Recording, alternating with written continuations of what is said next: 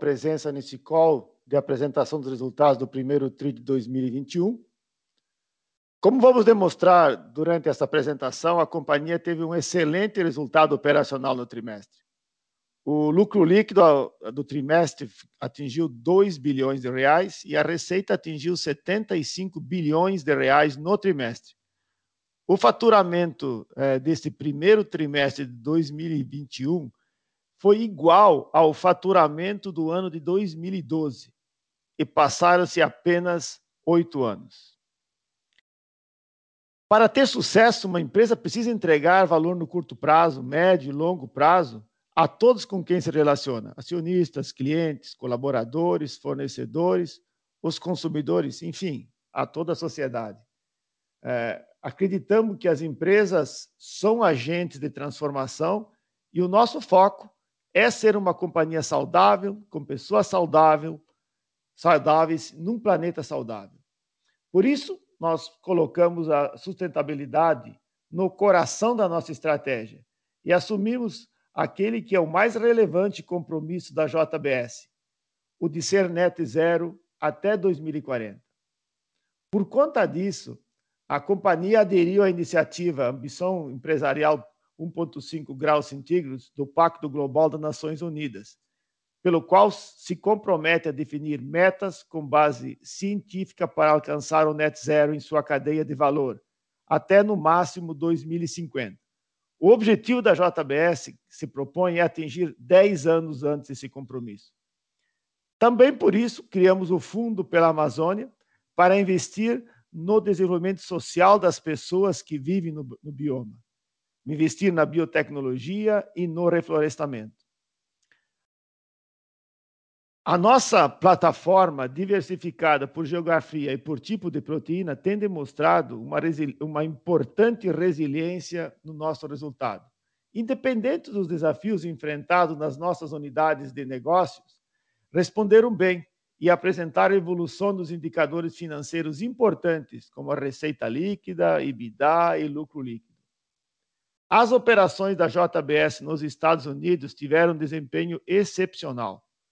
Os números recordes em comparação a todos os primeiros trimestres anteriores, que foram puxados por uma demanda interna forte, com a retomada do food service no país e pelo aumento da demanda de exportação, liderada principalmente pelo mercado asiático. A Pilgrim's Pride teve também um ótimo primeiro trimestre, com recuperação na demanda nos Estados Unidos, como já foi, a Pilgrim's já publicou seu resultado. O negócio de food service está melhorando e mantivemos um ritmo forte no varejo. Com um portfólio diversificado e uma operação global consolidada, foi possível enfrentar os desafios trazidos ao mercado pela pandemia. A Seara continua em ascensão, fruto do nosso trabalho focado em produtos de maior valor agregado, com marcas consolidadas e muita inovação. A Seara lançou recentemente uma nova categoria de produto dentro do segmento de frios, o Levíssimo Seara, que é feito 100% de lombo suíno e tem muito menos gordura e sódio, e entrou no segmento de peixes e frutos do mar. No Brasil, o negócio de bovinos, mesmo com o cenário desafiador, focamos no fortalecimento da marca, no relacionamento estreito com os nossos clientes e proximidade com os nossos consumidores. Além disso, conseguimos implementar uma estratégia eficiente, utilizando a disposição geográfica do nosso parque fabril, para absorver produção e preservar a nossa capacidade de processamento. A companhia, como tem sido sua história, se mantém ativa, avaliando oportunidades de M&A, que tenham alinhamento com a estratégia de negócio e que façam sentido em termos de valor econômico. Ao mesmo tempo, mantivemos um foco no crescimento orgânico da companhia. A nova fábrica de especialidades italianas já tem localização em Columbia, no estado de Missouri, nos Estados Unidos. Os investimentos anunciados no crescimento orgânico da Seara e de outras unidades estão adiantados no cronograma. Fizemos a aquisição na Europa da empresa Vivera, que é parte da nossa estratégia de ser um player global relevante no segmento de plant-based. A Vivera fatura 85 milhões de euros e é a terceira empresa em market share na Europa e está presente em 25 países. Essa aquisição nos dá não apenas participação de mercado, mas também um conhecimento tecnológico que irá potencializar o nosso, o nosso segmento nesse, nesse, nesse setor. É, e aí, o incrível da Seara no Brasil e o oso da Plantera nos Estados Unidos. Com a alavancagem é, baixa e um cronograma confortável de vencimento da dívida, continuamos a gerar retorno significativo ao acionista. Recompramos 3,9 bilhões de reais em ações entre janeiro e abril deste ano, além do pagamento recorde de dividendos de 2,5 bilhões de reais em maio, que dá um yield de 7,9%. Nossa performance não só foi financeira, como parte da evolução do ISG, a Pilgrim's Pride foi a primeira das nossas operações a emitir um, um Sustainability Linked Bonds no valor de um bilhão de dólares, atrelado a metas de redução de emissões de carbono.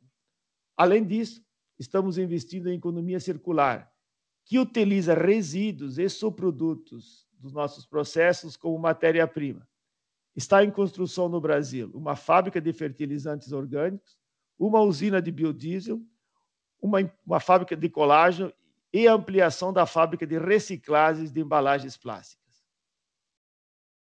Outro passo extremamente relevante no trimestre foi a entrada em operações da plataforma da pecuária transparente na região do bioma Amazônia e que será estendido para os outros biomas. Esta ferramenta, que usa tecnologia de blockchain, permite estender aos fornecedores dos nossos fornecedores de gado o nosso consolidado sistema de monitoramento socioambiental. Também já instalamos os chamados escritórios verdes em 13 das nossas unidades de processamento espalhadas pelo país. Com eles, vamos apoiar a regularização dos produtores, mantendo nossa abordagem inclusiva e contribuindo para a evolução da pecuária no Brasil. Esse movimento, esses movimentos consolidam algo que a cada trimestre fica mais cristalizado. A sustentabilidade deixou de ser apenas um dos pilares balizadores da estratégia de negócios da JBS e passou a ser o critério que direciona todas as nossas iniciativas. Estamos confiantes, construindo pontes para fazer essa transição. Nossa posição e tamanho podem multiplicar os impactos na cadeia de fornecimento.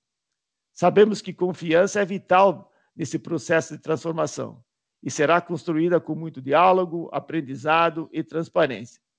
Pois acreditamos que não é a coisa certa a se fazer, não é apenas coisa certa a se fazer, mas é a única opção como sociedade.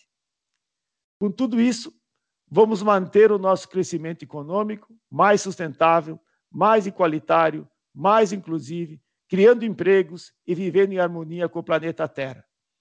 Obrigado e passo a palavra ao Guilherme. Obrigado, Tomazoni.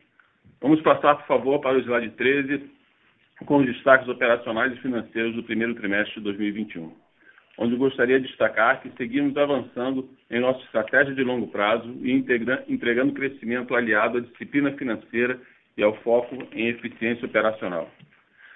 No primeiro trimestre de 2021, atingimos uma receita líquida de 75,3 bilhões de reais, o equivalente a 13,8 bilhões de dólares e 33% superior ao primeiro trimestre de 2020. O EBITDA ajustado à JBS foi de 6,9 bilhões de reais equivalente a 1,3 bilhão de dólares, o que representa uma margem de 9,1% no trimestre, um recorde para o primeiro trimestre. Nos últimos 12 meses, o EBITDA ajustado também foi recorde, totalizando 32,5 bilhões de reais, equivalente a 6 bilhões de dólares. O lucro líquido foi de 2 bilhões de reais no trimestre, revertendo o prejuízo do primeiro trimestre de 2020, que foi impactado pelo resultado negativo de variação cambial no período. Nos últimos 12 meses, o lucro líquido foi de 12,6 bilhões de reais, ou 2,3 bilhões de dólares. Vale lembrar que o lucro líquido do primeiro trimestre de 2020 havia sofrido um impacto de 8,2 bilhões de reais de variação cambial. Com a redução da exposição cambial de balanço, tanto na dívida com terceiros quanto entre companhias, o impacto no primeiro trimestre de 2021 foi de apenas 100 milhões de reais. No segundo trimestre de 2020, esse impacto foi de 2 bilhões de reais. Com a atual exposição, mesmo em um cenário de câmbio mais valorizado no final do segundo trimestre, não teremos impacto cambial significativo e, portanto, o lucro líquido acumulado nos últimos 12 meses tende a subir, indicando um bom lucro para o ano de 2021 e, consequente, um bom dividendo a ser pago em 2022. O fluxo de caixa livre do trimestre foi negativo em 3,5 bilhões de reais, ou equivalente a 636 milhões de dólares. Já nos últimos 12 meses, a geração de caixa livre totalizou 15 bilhões de reais, ou 2,8 bilhões de dólares. Apesar do crescimento de 75% no EBITDA em comparação ao primeiro trimestre de 2020, a dívida líquida da companhia aumentou em 1,1 bilhão de dólares, devido ao consumo de caixa característico de todo o primeiro trimestre, além de fatores não recorrentes. Destaque para a variação negativa da linha de fornecedores e fornecedores de risco sacado em 1,5 bilhão de reais, principalmente devido à concentração de pagamentos no início do ano, conforme sazonalidade usual. O pagamento de 1,1 bilhão de reais, ou aproximadamente 207 milhões de dólares, realizados no trimestre. 1,2 bilhão de reais, ou aproximadamente 216 milhões de dólares de juros pagos e prêmio para resgate antecipado de bondes. 2,9 bilhões de reais, ou aproximadamente 530 milhões de dólares, em recompra de ações no primeiro trimestre do ano.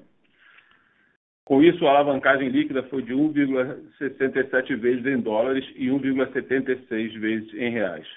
Excluindo os acordos e a recompra de ações, a alavancagem teria sido de 1,6 em reais e 1,5 em dólares. Com a alavancagem como a alavancagem de longo prazo a ser perseguida pela política de endividamento é ficar entre duas e três vezes dívida líquida sobre EBITDA, podemos retornar capital ao nosso acionista via recompra de ações de forma mais significativa, conforme divulgado nos formulários de CVM 358. Desta forma, o carrego da ação da JBS continua extremamente favorável ao acionista. O dividendo pago agora em 2021 no valor de 2,5 bilhões de reais representou um yield de 3,1%, e somando a recompra de ações de 2021 até o mês de abril, no valor de 3,8 bilhões de reais, já temos um yield total de cerca de 8% esse ano. Além disso, vale ressaltar que esse ano o preço da ação da JBS valorizou 39%, enquanto o Bovespa valorizou 3%. Graças à nossa, nossa robustez de balanço, fruto de nossa performance operacional em conjunto com a nossa disciplina financeira, podemos retornar aos acionistas ao mesmo tempo que investimos no crescimento da companhia.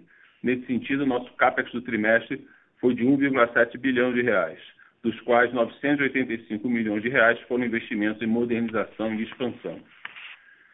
Por mais um trimestre consecutivo, reduzimos a despesa líquida de juros. Neste trimestre, a redução foi de 18 milhões de dólares em comparação com o primeiro trimestre de 2020 tudo mais constante, projetamos uma despesa com juros de aproximadamente 580 milhões de dólares para o ano de 2021, o que representa uma economia de cerca de 140 milhões de dólares em relação a 2020.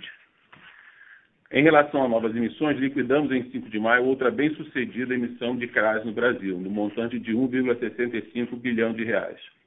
Também destaco, mais uma vez, demonstramos nosso protagonismo e comprometimento nas questões de ESG através da emissão de um Sustainability Linked Bond pela PPC, no montante de 1 bilhão de dólares, vinculado aos nossos esforços para a redução de emissão de gases de efeito estufa. Vale ressaltar que esse bonde é o primeiro do tipo emitido por uma empresa global de carnes de aves.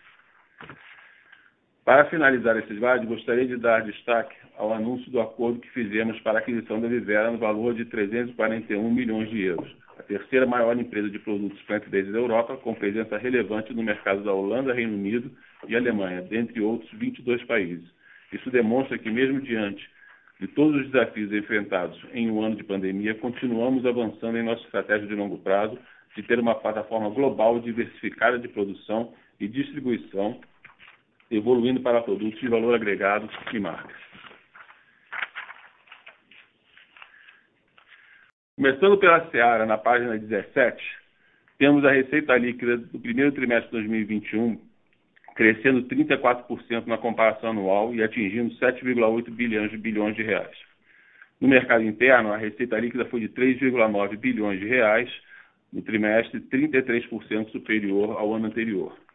A categoria de produtos preparados foi novamente o destaque, apresentando crescimento de 3,2% em volumes e 22% em preços no período, o que é resultado dos investimentos em qualidade e inovação realizados pela Seara nos últimos anos. Também é importante ressaltar que, por meio da preferência do consumidor, a marca Seara vem consolidando sua liderança em diversas categorias. Em alimentos congelados, por exemplo, a Seara ampliou sua vantagem para, para 3,9 pontos percentuais em market share frente à segunda colocada, completando 22 meses consecutivos na liderança, aliado a uma redução de 8,7 pontos percentuais ao ano no gap de preço para a concorrência. No mercado interno, a receita líquida foi de 3,9 bilhões de reais. No mercado externo, desculpa, a receita líquida foi de 3,9 bilhões de reais, apresentando um crescimento de 35% em relação ao primeiro trimestre de 2020, em função de um aumento de 14,6% no volume vendido e 18,2% no preço médio. O EBITDA ajustado do trimestre totalizou 933 milhões de reais, o que representa uma redução de 5,2%, com margem de 11,9%. Tal contração é decorrente principalmente do cenário desafiador em termos de custo de produção, notadamente grãos. Dados da Exalc mostram que o farelo de soja e o milho tiveram aumentos de 92,9% e 60,9%, respectivamente. Estes aumentos vêm sendo parcialmente mitigados pelo foco da companhia em eficiência operacional, aliado ao aumento de preço de venda, bem como um melhor mix de mercados, canais e produtos. Passando, por favor, agora para o slide 18 do JBS Brasil. Vemos a receita do trimestre crescendo 41%, totalizando 11 bilhões de reais no trimestre. No mercado interno, que correspondeu por 61,5% da receita da unidade, a receita líquida foi de 7 bilhões de reais, um crescimento de 41% em relação ao ano anterior, com destaque para a linha de carnes in natura, que representou um aumento de 22% no preço médio e 6,4% nos volumes. No mercado externo, a receita também registrou um aumento significativo de 41%, atingindo um montante de 4,4 bilhões de reais, com destaque para as vendas de carne bovina in natura, principalmente para os mercados da China e Hong Kong. O EBITDA dessa unidade totalizou 236 milhões de reais no trimestre, com margem de EBITDA de 2%, uma contração de 2 pontos percentuais em relação ao trimestre do ano anterior. A margem desse negócio foi impactada pelo aumento do preço médio de aquisição do boi, que, segundo os dados publicados pela CPE Exalc, cresceu 51% no período. Por fim, em linha com nosso comprometimento com a sustentabilidade e impacto positivo de nossos negócios para a sociedade, lançamos por meio da JBS Foods um produto com nanotecnologia que inativa o vírus da Covid-19, garantindo ação antiviral em revestimentos para móveis, acessórios e veículos. Ainda por meio da JBS Novos Negócios, desenvolvemos um produto inovador para a construção civil, o piso verde, feito a partir de reciclagem de um tipo de plástico de suas operações que antes era destinado a aterros. Passando agora, por favor, para o slide 19, JBS USA Beef é, e falando agora a partir em, é, dos de dados em dólares e em US GAAP, a receita da JBS USA Beef atingiu 5,6 bilhões de dólares no primeiro trimestre de 2021, um aumento de 7,7% em relação ao ano anterior, com margem de EBITDA de 9,6%, a maior já registrada pela unidade em um primeiro trimestre. Na América do Norte, o negócio continua sendo impulsionado pela ampla disponibilidade de gado pronto para o abate.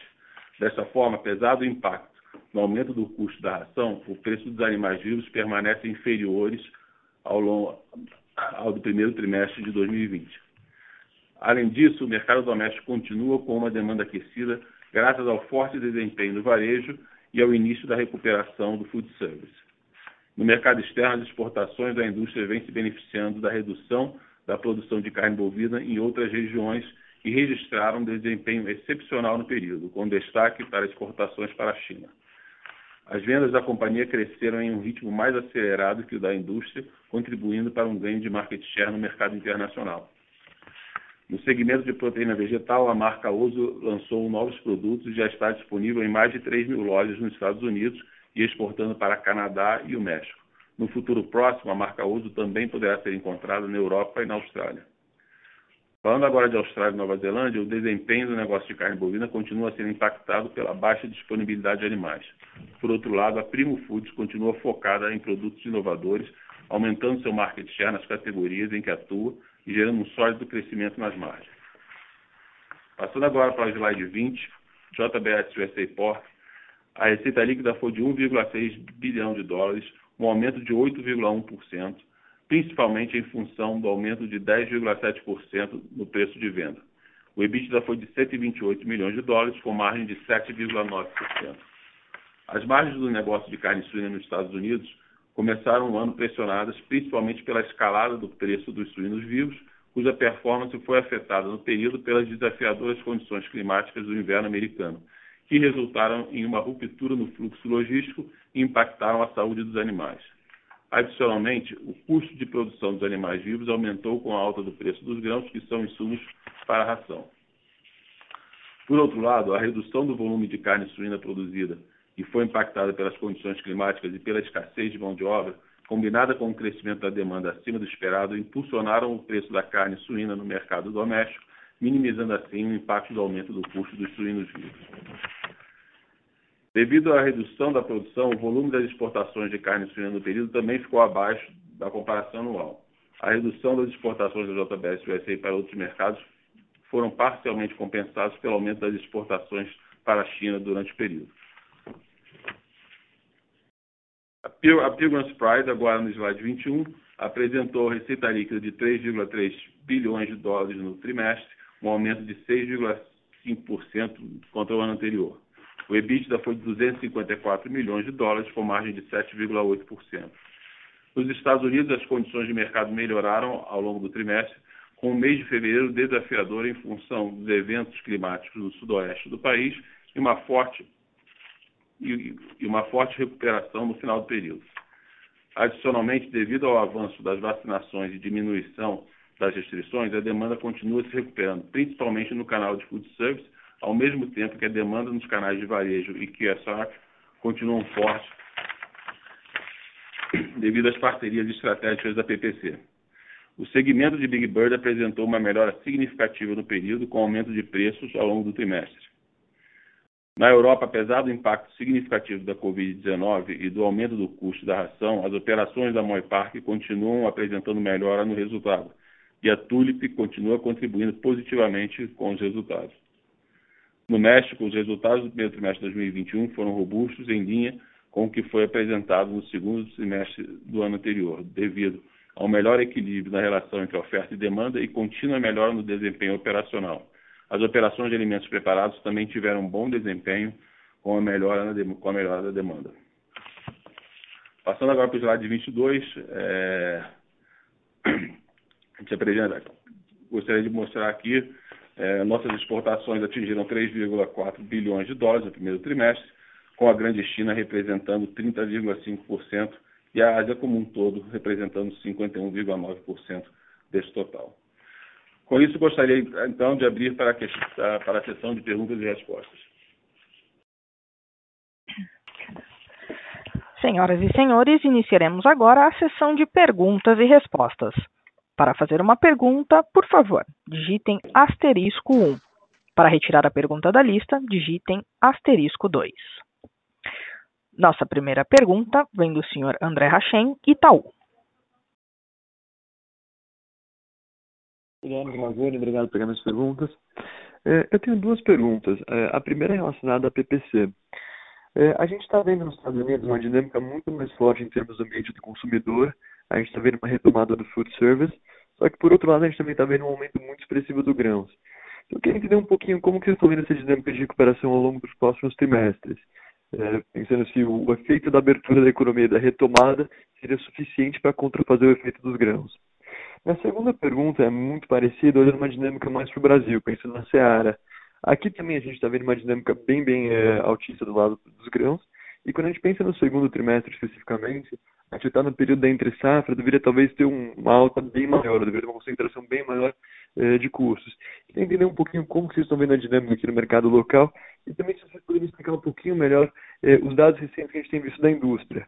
Eh, apesar de todo esse momento de ir um pouco mais desafiado para a frango natura, a gente continua vendo um número de alojamento muito alto. Então, queria entender um pouquinho melhor em cima dessas duas divisões. Obrigado. André, obrigado pela pergunta. Eu vou, eu vou pedir para que o André responda a questão da Pilgrims e o Wesley, filho, responda a questão aí da Seara no Brasil. Bom dia, André. Obrigado pela pergunta. É, obviamente, o, o, preço de grãos, é, crescimento, nós estamos vendo o preço de grãos aí, nós não vimos há sete anos, seis, sete anos. É, dá uma pressão grande na, na estrutura de custo, além da pressão uh, de labor, que está se vendo nos Estados Unidos em geral, e aí não é restrito a Pilgrims, em, em todos os segmentos. Uh, por outro lado, você está absolutamente correto. A demanda uh, para todas as proteínas está bastante forte, não é só nos Estados Unidos, isso é uma dinâmica de Estados Unidos, de Canadá, de México e de Ásia, que ajuda muito na, na parte da exportação.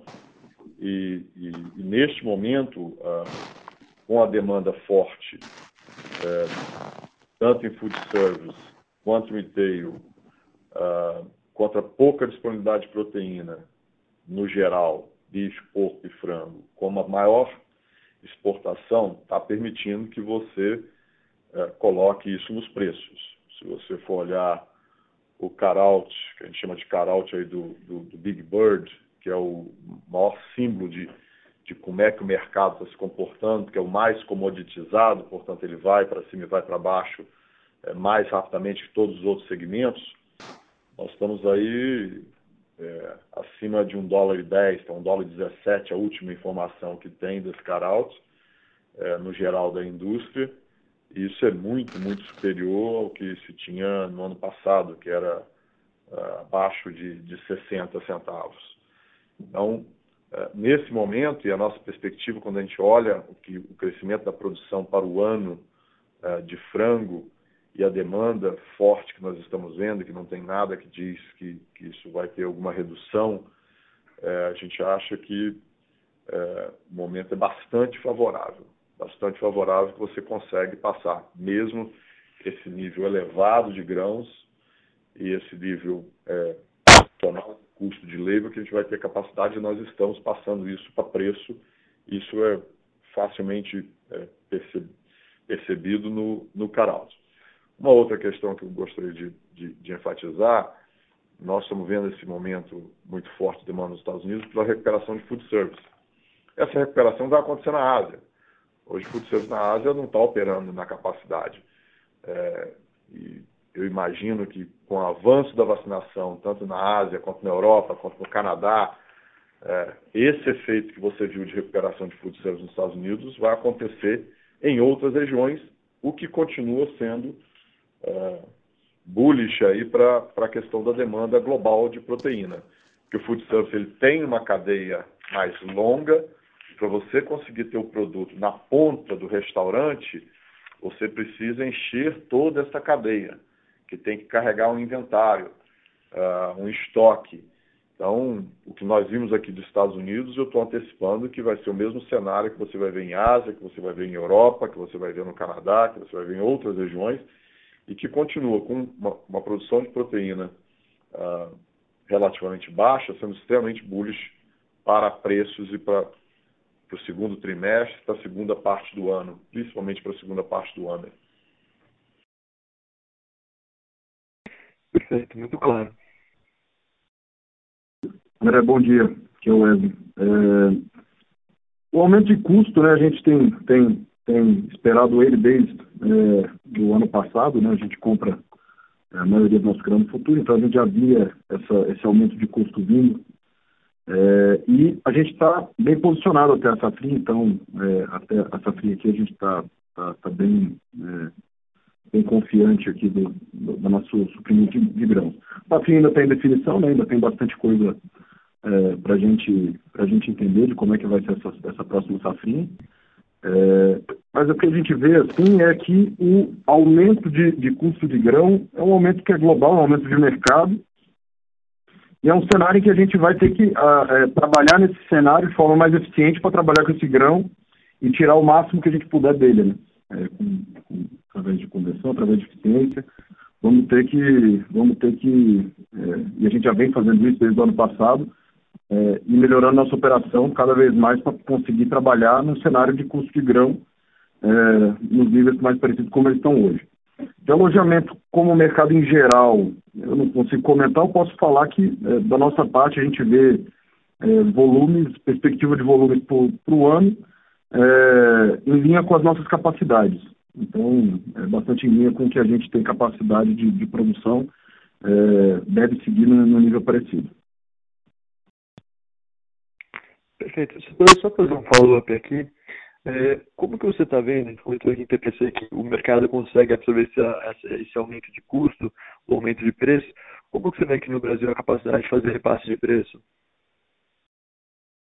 A gente vê que, que tem, tem conseguido, né? Uma, esse, esse repasse do custo no preço ele é uma questão muito estrutural, né, André? Então, é, a gente tem visto que é, tem acontecido e a gente vê que todas as proteínas em geral têm tido esse movimento, né? É, um movimento de, de aumento de, de, de, preço. Também tem que levar em consideração que a gente não aumenta preço só com preço puro, né? A gente tem melhoria de mix, é, é, que tem sido uma, uma chave muito grande de tudo que a gente tem feito para adequar esse novo cenário de grãos desde o ano passado. Então, o trabalho começou lá, assim, há muito tempo, vem evoluindo bem, evoluiu bem durante o ano passado, evoluiu muito nesse primeiro trimestre e ajuda bastante nessa, nessa, nesse, nesse cenário de preços altos você fazer, de, de custo, de, de, custo de grão alto, você fazer é, um mix de maior valor agregado. Né? Então a gente vem trabalhando muito nisso e é o foco nosso. Perfeito, obrigado pelas respostas e parabéns pelo resultado.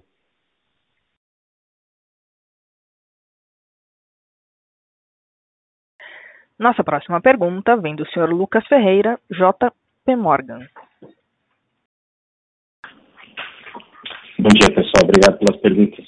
A primeira para o Guilherme. Guilherme, se puder falar mais do capital de giro, que consumiu boa parte do, da, do seu caixa esse TRI, uh, olhando mais em detalhe, tem algumas linhas ali como estoque, ativo biológico, enfim, que tiveram aumento relevante você puder só explicar para a gente o, o, efeito ali, tudo bem? Eu sei que sazonalmente você tem um efeito no primeiro TRI, mas esse ano parecia um pouco mais, mais relevante que o normal. Se você puder comentar o quanto disso você espera reverter nos próximos TRIs. E, e a, a, segunda pergunta para o André Nogueira, o André, sobre o, sobre o mercado de é, bovinos nos Estados Unidos. Uh, gente viu alguns outros players comentando que esse ano pode ser tão bom quanto o ano passado, em termos de margem, rentabilidade, EBITDA, enfim. É, no caso de vocês, a Austrália acho que vai puxar um pouco essa média para baixo, mas como você enxerga o mercado americano em termos de, termos de rentabilidade esse ano, é, frente a aumentos de custo, né, de matéria-prima, de é, é, enfim, embalagens e mão de obra, se você acha que o ano pode ser tão bom quanto, quanto no passado em termos de, de margem? Obrigado. Bom dia, Lucas. É, bom, eu vou, dividir o capital de giro em dois principais fatores, que são fornecedores e estoques. Tá? É, fornecedores, a gente tem a concentração usual é, de pagamentos no, no, início do ano. Então, todo ano é, isso acontece. Então, mais ou menos, é, metade do consumo de caixa é, das operações nos Estados Unidos vem desse, dessa concentração de pagamentos que, é, como eu falei, é recorrente, só que no caso do balanço em reais, ele foi exacerbado aí com a variação cambial é, em, em, cima, em relação desse trimestre, em relação ao primeiro trimestre é, do ano passado. E esse ano no Brasil você também teve é, é uma concentração de fornecedores muito forte no, em janeiro, é, maior do que você teve é, em relação ao ano anterior. E por fim tem a variação cambial sobre estoques, e eu vou passar para o André também, que outra parte foram é, os estoques aqui nas operações dos Estados Unidos. Bom dia, bom dia, Lucas. É, só na, na, com, com, eu comentei, acho que no, no call passado, que, que a exportação estava crescendo, estava forte, é, e os números dos Estados Unidos mostraram esse março, mas mesmo os números uh, do ano ainda estão abaixo da realidade. Na realidade, a exportação que vai se mostrar para frente é maior do que isso. Por quê? Porque o, o, supply chain, a cadeia, pelas questões de, dos portos americanos, disponibilidade de contêineres, disponibilidade de navio, ela está mais devagar. Ela está movendo, mas ela está mais devagar. Essa redução de velocidade fez que a gente no, fechasse o primeiro trimestre com cerca de 150 milhões a mais, 150 milhões de dólares a mais em estoque, já precificado, já negociado, uh, esperando em alguma cold store aí, uh, ou, ou, em containers para ser exportado. Então isso impactou uh, um trimestre que normalmente é desafiador do, do ponto de vista de free cash flow, porque a gente uh, paga os produtores, segura o pagamento dos produtores no final do ano, a pedido dos produtores, paga eles no primeiro trimestre, sempre acontece. Você tem o ramp-up de produção na Austrália, que aconteceu também esse ano, menos do que o ano passado, porque a Austrália, o volume uh, total da Austrália foi menor nesse primeiro trimestre do que foi no primeiro trimestre do ano passado. E você tem o crescimento de preço, né?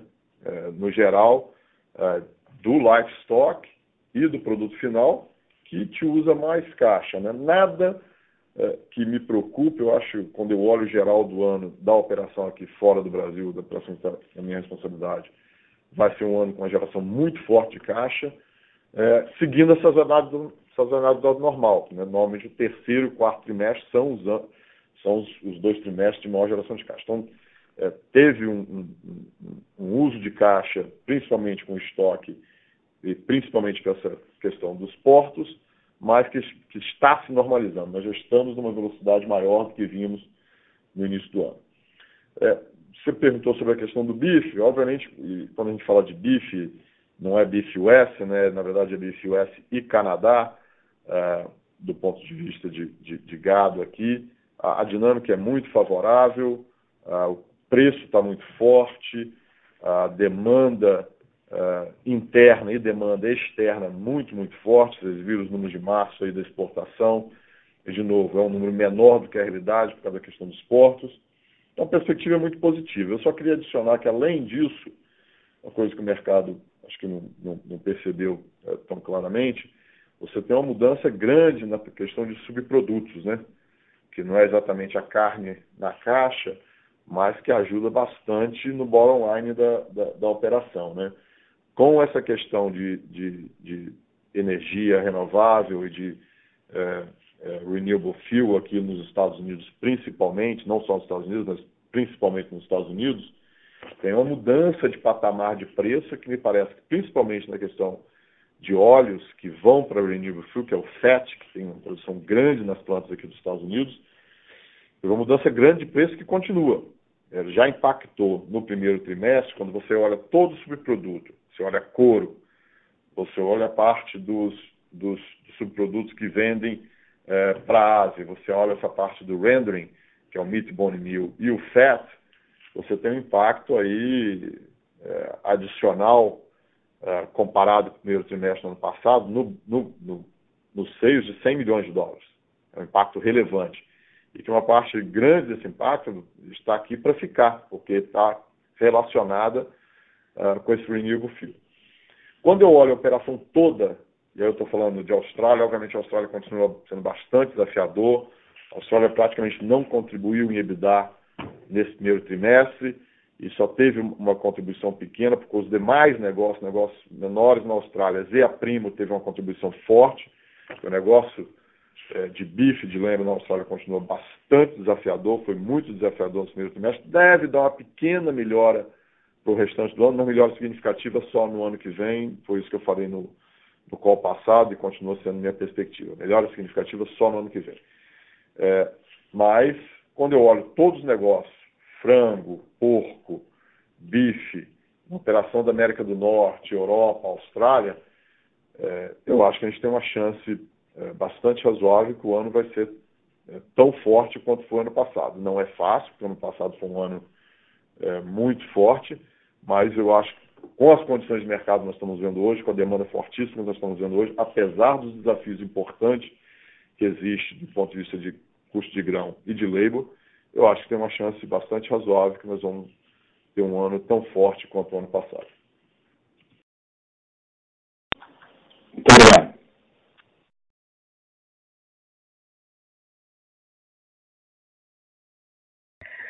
Nossa próxima pergunta vem da senhora Isabela Simonato, Bank of America.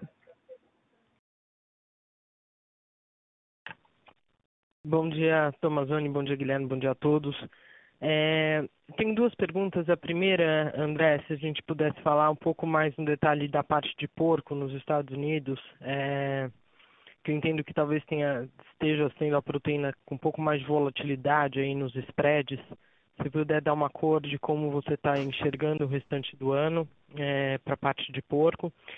E, e, e Wesley, se, puder, se, a gente pudesse falar na, na Seara, né, é, primeiro nessa comparação de crescimento de, de processados, de preparados, se a gente excluir a Bung, quanto que foi é, o crescimento dessa categoria de uma forma orgânica, é, falando de volume.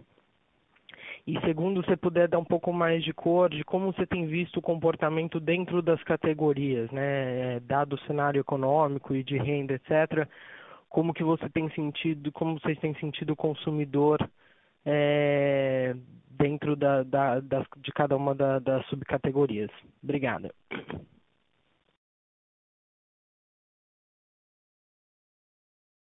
Bom dia, Isabela. É, a gente aplica também na, na, na questão do, do, do, procurement do porco, né, como a gente compra o, o live hog, o mesmo conceito de, de carteira, né, de você ter uma diversidade de contratos que te dê uma estabilidade melhor. A, a demanda de porco está muito boa e muito forte. O caralto, o preço, está é, tá bastante favorável. De novo, pelas demandas do mercado interno, pela demanda de exportação e porque a produção foi menor. Por que, que a produção foi menor? O inverno foi mais desafiador do ponto de vista de saúde animal ah, para a produção de porco nos Estados Unidos. Então, a disponibilidade de animal foi um pouquinho abaixo do que a gente esperava. É, isso fez com que puxasse o preço do porco spot. Se, tiver, é, se você tem uma empresa que você está basicamente no mercado comprando porco spot, a sua margem está sob pressão. Né? É, minha perspectiva para o ano é bastante favorável, porque eu não vejo nada significativo mudando do ponto de vista de demanda, portanto eu espero um caralto que vai continuar bastante forte. E a forma que a gente compra porco, de novo, tem uma, uma, uma questão de carteira aqui. A gente tem diversos tipos de contratos, diversos tipos de, de procura, que, que não me coloca no spot é, comprando porco, a maioria do meu porco no spot. Então eu eu acho bastante favorável que o produtor de porco esteja fazendo dinheiro, o produtor de porco fazendo dinheiro, tendo uma boa rentabilidade, ele volta a ter incentivo para crescer o rebanho, o incentivo está aqui, a, a, rentabilidade do produtor de porco hoje é bastante favorável, eu acho que vai voltar a ter um, um crescimento uh, aí mais para a segunda parte do ano, uh, que não vai ser nada muito relevante, mas vai voltar a ter um crescimento, e não me preocupa muito que o preço do porco esteja elevado, porque nós temos uma carteira de compra que permite, para mim, olhar a operação de porco também e olhar como a gente está performando durante esse ano e comparar com o ano passado. Eu acho que vai ser mais um ano forte uh, de margem. Nós temos uma operação muito diferenciada, muito eficiente, muito azeitada, com relacionamentos comerciais com clientes chaves é, muito efetivo para as duas partes. É, a gente continua crescendo nos produtos de maior valor agregado, a gente continua investindo fortemente na nossa marca Swift aqui nos Estados Unidos. Então, quando eu olho todo o cenário, apesar de ter, de novo, uma pressão de labor, é, de custo de labor é, nos Estados Unidos, que impacta todo mundo, e apesar de você ter um, um, uma se você tiver no spot hoje comprando porco, um, um, um preço de porco bastante elevado, mas quando eu olho nossa carteira de compra, a forma que a gente compra, uh, quando eu olho a demanda, eu tenho uma visão bastante favorável. Acho que nós vamos ter um, de novo, se você olhar nosso histórico, eh, se você for olhar 6, 7 anos de margem do porco, a gente está sempre ali entre 8% e 10%. É, esse ano não vai ser diferente e, para mim, vai estar mais perto do top do que do bottom. Então, eu tenho uma visão bastante favorável para a nossa operação do porco, pela forma que a gente roda o porco, não estou falando que todas as empresas vão ser dessa forma, pela forma que a gente roda o porco, e porque a gente também aplica o conceito de carteira na forma que a gente roda o porco.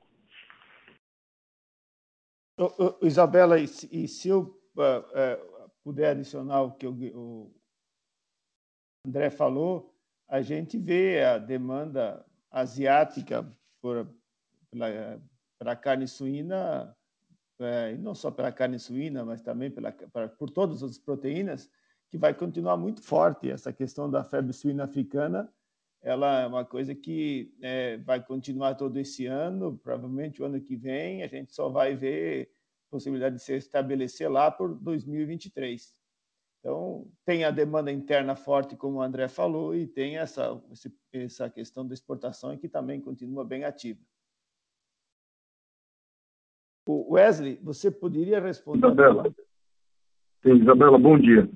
É, esse, esse valor que a gente está no nosso release de alimentos preparados já é excluindo a margarina. Então, excluindo a margarina, a gente conseguiu fazer um repasse de, de, de preço que a gente comentou no release, crescendo 3% o nosso volume de preparados. Se a gente deixar a margarina é, dentro, aí o, o, o, valor foi bem maior. Foi é, um valor de 22% de crescimento de vendas no, nosso, no mercado interno. Então, esse valor que está aí já é, já é excluindo a margarina, é, os ativos que a gente adquiriu da Bung e as marcas, as marcas novas. Então, é base com base isso aí já. É, o trimestre, apesar do desafio é, de custo né, que a gente teve no, no, no, trimestre, a gente considera o trimestre, principalmente com alimentos preparados, foi um ótimo trimestre. A gente conseguiu. É, é, tem um, tem um cenário em que, é, nesse cenário de carnes, de, de proteínas é, mais caras, né, a, o frango, os alimentos preparados, é, viram uma, uma ótima opção de, de, de consumo. Então, a gente tem visto bastante força em algumas categorias do nosso, do nosso, nosso portfólio. A gente está vendo também é, que uma resiliência grande das nossas inovações e do que a gente lançou de valor agregado. Então, a gente vê durante todo esse ano aí passado e esse primeiro trimestre, vamos dizer assim, todo esse ano durante a pandemia, mesmo com é, mudanças, é, tanto de lockdown, menos lockdown, aberto, mais fechado, a gente tem visto uma resiliência grande é, nesses produtos que a gente lançou durante, durante o ano passado é, e um crescimento forte. Dois exemplos importantes aí, a gente lançou nesse trimestre tanto a linha de pescados quanto o Levíssimo, né? É, o Levíssimo Seara, e é, são duas categorias que o consumidor recebeu super bem é, e já está com, com, começou aí já com pouco tempo já, já bastante forte. Então, a gente tem visto que alimentos preparados tem sido uma ótima opção para esse cenário de, de, de, proteínas mais caras e o frango natura também. É, acho que tem uma, obviamente tem o desafio do, do, custo, mas a gente tem visto que tem bastante oportunidade para continuar crescendo essas, essas categorias. E fora adicionar também, tá, a gente colocou, destacou no release, né? É, a, a, acho que a, toda a estratégia nossa, tanto de qualidade, né, que aí complementada pela nossa estratégia de marca, tem dado bastante, bastante resultado, né? A gente destacou aí nossa capacidade que a gente tem tido de fechar gap de preço, né? Ao mesmo tempo conquistando e, e, e se consolidando na liderança de várias categorias importantes, né?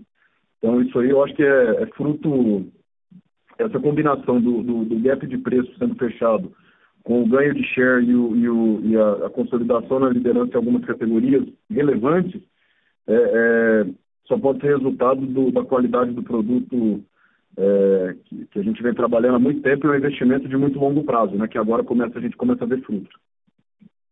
O, o, Isabela, eu, o que o Wesley está falando, eu acho que a Seara é, tinha feito uma plataforma de lançamentos de produtos antes da pandemia e com a vinda da pandemia acelerou algumas tendências, como essa questão de cozinhar em casa, de ter alimentos mais práticos, em que foi um perfeito casamento com a estratégia de inovação anterior. Então, se era esse crescimento de volume mesmo com toda essa condição adversa, mostra os acertos da, do time aí, do e do time de, de, das escolhas de lançamento. Acho que é, a Seara está colhendo os frutos de uma estratégia é, de inovação que vinha de antes da pandemia. Não, está super claro. Obrigada.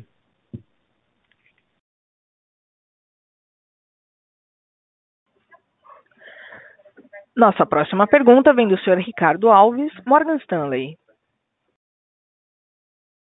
Bom dia, Tomazoni, Guilherme, bom dia a todos. É, obrigado pelo call.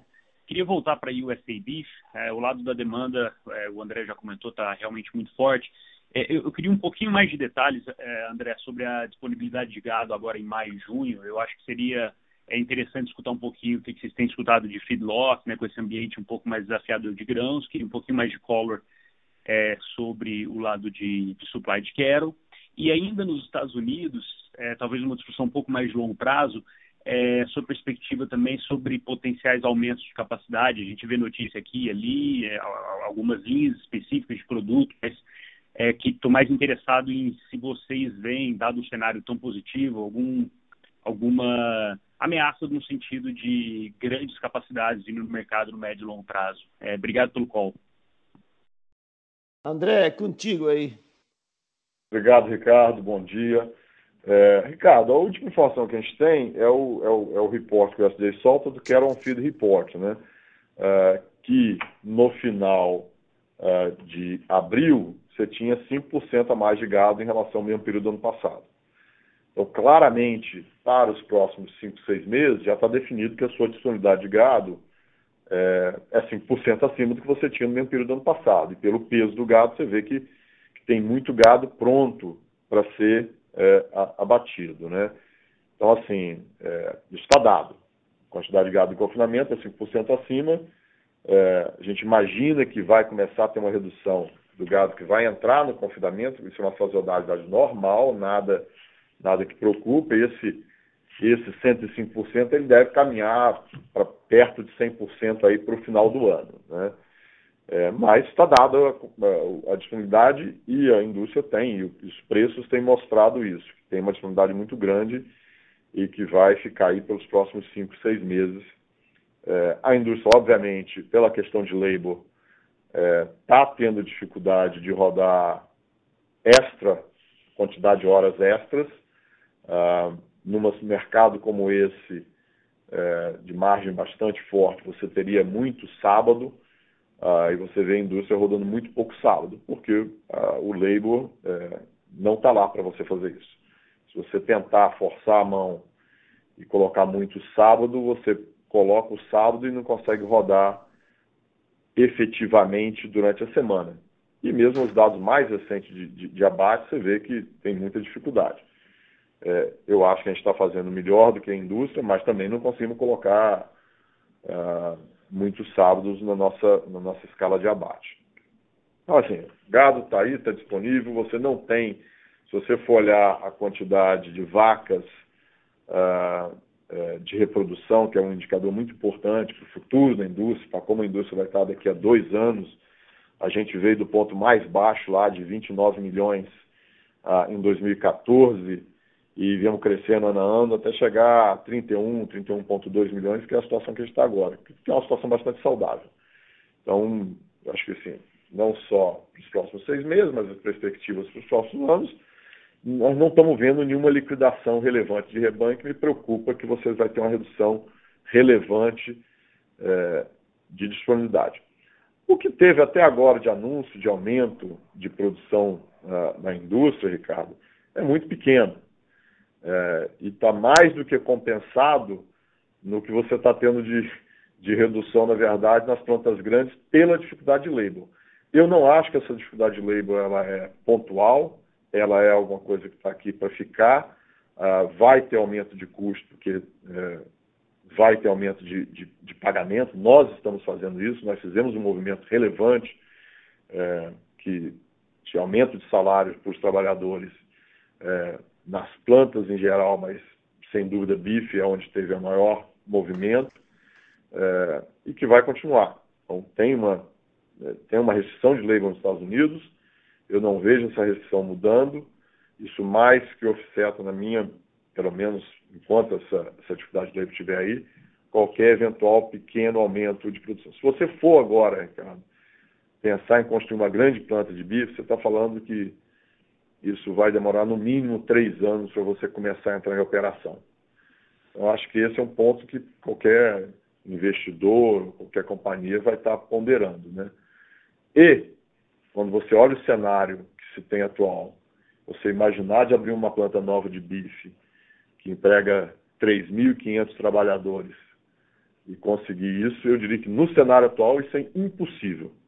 Se alguém fizer, está é, é tá tomando um risco, para mim, impensável. Eu jamais proporia para o Tomazone é, começar a construção de uma planta nova que provavelmente custaria uns 700 milhões de dólares.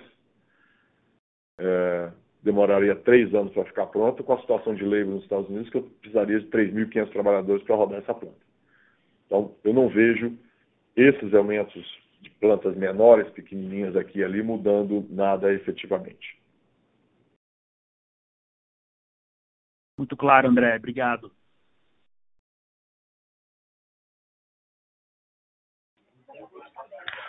Nossa próxima pergunta vem do Sr. Vitor Saragiotto, Credit Suisse.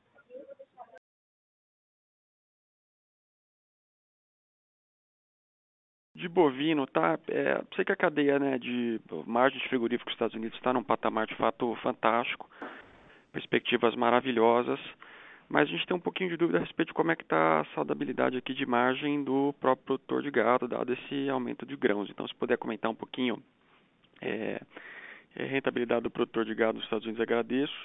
E o segundo ponto, cara, também pensando em bovinos, é, e daí trazendo para o Brasil, é o seguinte, essa, essa margem de bovinos no Brasil piorou bastante dentro das expectativas com aumento de preço de boi, ao mesmo tempo que a gente fica se questionando aqui o que vai ser o endgame dessa indústria, né?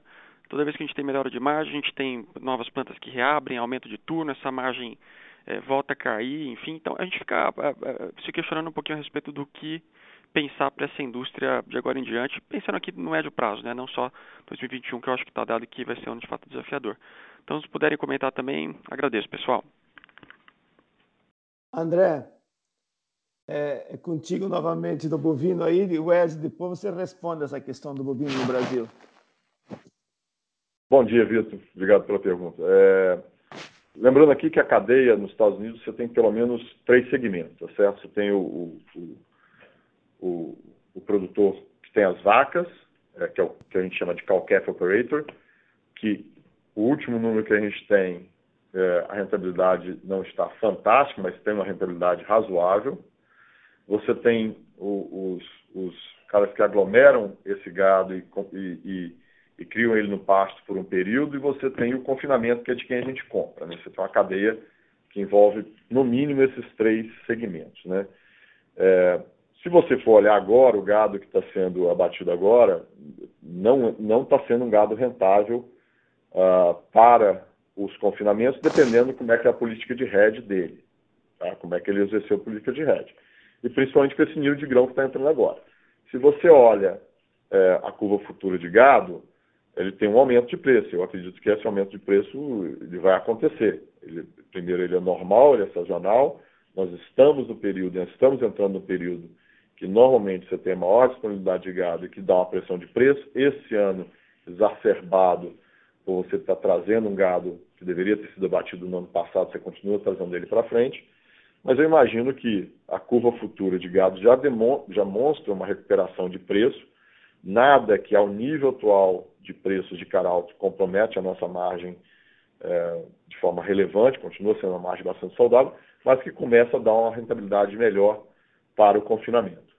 Então, é, de novo, o qualquer operator depende muito das condições de grama, a condição de grama mais favorável, a situação de rentabilidade dele é melhor.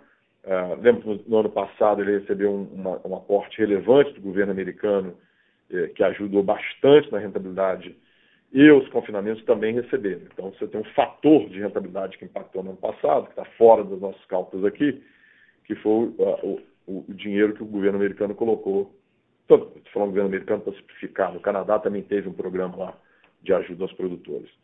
É, mas eu acho que o, o preço de gado é, futuro aí para a segunda parte do ano vai ser mais alto e isso está demonstrado na curva futura, é, o que melhora a perspectiva de rentabilidade do produtor com esse novo nível de grão. Obrigado, Bom Sobre o Brasil, é, a gente claramente entrou no, no, no, na parte do ciclo, né, em que se retém matriz. Isso diminui o, o volume de, de, de matéria-prima pronta para a produção, né, para nós, para processamento. É, então, isso obviamente dá o impacto que a gente tá, tem visto é, nas margens. Né? A carne está sendo repassado o custo é, no preço da carne, só que tem sido num ritmo mais lento do que o da matéria-prima. É, a nossa, nossa estratégia é bem pautada em fazer coisas de longo prazo. Então, quando a gente pergunta, né, a gente olha o endgame, né, o que, que vai ser, o que, que é o nosso plano para frente dessa indústria, independente do ciclo, porque ciclo vai ter sempre, né? É, ciclo de, de retenção de matrizes, ciclo de, de maior oferta de gado, menor oferta de gado, sempre vai ter. Então a gente olha sempre é, o longo prazo. O longo prazo, é, isso tem refletido na nossa estratégia, é manter o nosso volume, a gente tem conseguido manter é, bem, mesmo durante essa, essa época é, de menor disponibilidade de matéria-prima, com um foco em construir relações de longo prazo e de construção com os nossos clientes. Então, a gente quer manter os nossos programas bem abastecidos, os nossos programas de, de, de relacionamento de longo prazo, as nossas marcas, é, para a gente não, não, não ter é, né, uma estratégia serrote. Isso não é a, forma que a gente pensa no futuro. Então, é, isso reflete tanto no nosso volume de produção, mas também reflete muito em tudo que a gente faz de criação de marcas, tanto no mercado interno quanto no mercado externo, para, dado qualquer tipo de ciclo, é, etapa do ciclo que a gente tiver, é, a gente ter uma vantagem sobre o mercado como um todo, é, um reconhecimento do consumidor sobre as nossas marcas e do que ela significa, e do cliente também, né? Vários programas de parceria que a gente tem com o próprio cliente, como o nosso 10, que a gente fala bastante. É, é, isso a gente só consegue manter no longo prazo e dá um diferencial é, muito relevante é, na hora de, de, comercializar o nosso produto, no, independente do nível do, do, ciclo que a gente tiver. O, o, o Vitor, deixa eu, eu, quero reforçar o que o Wesley falou aí, que isso, essa pergunta que você se fez é uma pergunta que a gente se faz também, como é que a gente, é, a gente navega é, dentro de, do cenário que você provavelmente colocou. A questão é assim, é, é assim, vou reforçar com essa, mas a construção de marca, e nós estamos construindo marca é, desde lá atrás, começamos com a marca Friboi, com a marca 1953, é, é, com a marca Maturata, nós temos trabalhado fortemente essa questão de, de, de uma diferenciação em qualidade de produto, apresentação e marca e nos relacionamentos com os clientes de construir. Então, você vai ver o açougue reserva, açougue nota 10, nós estamos mudando o modelo de como é que nós estamos comercializando a carne no Brasil. E não estamos fazendo a mesma coisa olhando a parte externa. Então, essa manutenção de abates num período de dificuldade como a gente teve, foi para privilegiar o nosso relacionamento com os clientes foi para construir relações de longo prazo, para constituir vantagens competitivas estruturais. Show de bola, Wesley Tomazoni. Obrigado.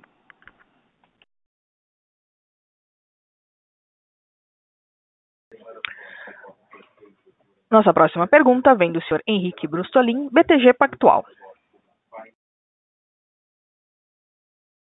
Olá, bom dia a todos. É, eu tenho duas perguntas do meu lado. A primeira, voltando um pouco na questão da Seara, é, nesse crescimento de volume de 18% que a gente viu no primeiro TRI, é, se vocês puderem dar um pouco mais de cor sobre o quanto disso foi ajudado pelas expansões de capacidade que já foram concluídas, especialmente no Inatura, que parece ter outperformado no, no, no trimestre, é, e também qualquer detalhe adicional que vocês possam passar é, na Seara sobre o aumento de capacidade ao resto do ano é, e como que, como que você vê esse aumento de capacidade, o mix dele entre processados e in natura.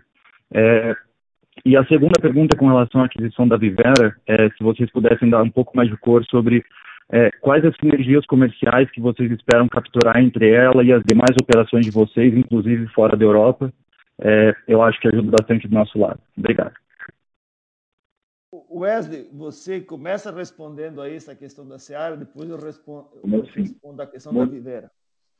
Com certeza. Bom dia, Henrique. É, a gente, nesse, volume, nesse aumento de volume que a gente viu nesse trimestre, é, não tem ainda o efeito das nossas expansões, elas estão em andamento, elas estão bem adiantadas. É, igual eu comentei no, no último call, a gente tem é, várias obras aí já bem adiantadas e a gente provavelmente vai ver esse, esse, esse impacto mais para o final desse ano, começo do ano que vem, quando não só as obras estiverem prontas, mas a gente conseguir ir colocando o ativo biológico para estar tá pronto e, e, e, virar produção. Né? É, os aumentos de capacidade mantemos é, dentro do cronograma, é, então bem confiante que, que, que, que vai ser um, um, um aumento de, de, de, volume, não só do ponto de vista volumétrico mesmo, mas ser onde está os melhores mixes nossos. Né? Então, a gente tem nas categorias que mais agregam valor para a gente é onde está focado é, e onde dá mais resultado, obviamente, tá, é onde está focado esse, esses aumentos de capacidade. Né? Então, é, está tudo dentro do cronograma e andando é, para o começo do ano que vem, ali bem no começo, a gente está já começar a ver o impacto desse, desse investimento. O, o, o Henrique, em relação à Viveira, é, ela para nós foi uma aquisição é, muito estratégica, né? Sim, vai ter, vai ter sinergia comerciais naturais, é, todas as, as os, os, nossos nossas distribuições que nós temos, obviamente, a Viveira vai se vai se beneficiar. A Viveira, lembrando, era a única, a maior companhia independente. As outras tudo faz parte de corporações, né? Então, obviamente, a, os braços da Viveira aumentam muito para ela poder expandir os volumes de vendas, não só dentro da Europa, mas fora da Europa também. Ela já tinha, ela já está presente em 25 países, obviamente consegue reforçar com a nossa força de venda. Mas ela vai trazer é, um grande benefício também na parte de conhecimento tecnológico, conhecimento de mercado ele, é, dessa categoria. Isso acho que vai beneficiar a, as operações que nós temos no Brasil com, a, com o Incrível, vai beneficiar a questão de que nós temos nos Estados Unidos com a marca Oso, e as empresas tão, vão ser mantidas de maneira independentes, é, mas vão compartilhar toda essa questão de tecnologia, essa questão de conhecimento de mercado. Tá, perfeito. Muito obrigado, pessoal.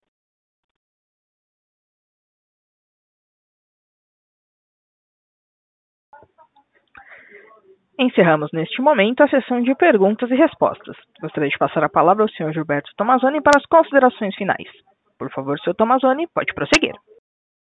Obrigado a todos que participaram dessa nossa teleconferência de resultados. Quero agradecer ao nosso, ao nosso time que tem, tem demonstrado um, uma dedicação, atenção, vivendo nossos valores e tem permitido entregar os resultados que nós estamos entregando e dizer a todos vocês que nós seguimos forte no nosso propósito de alimentar pessoas no mundo inteiro com o que há de melhor e de uma maneira cada vez mais sustentável. Obrigado.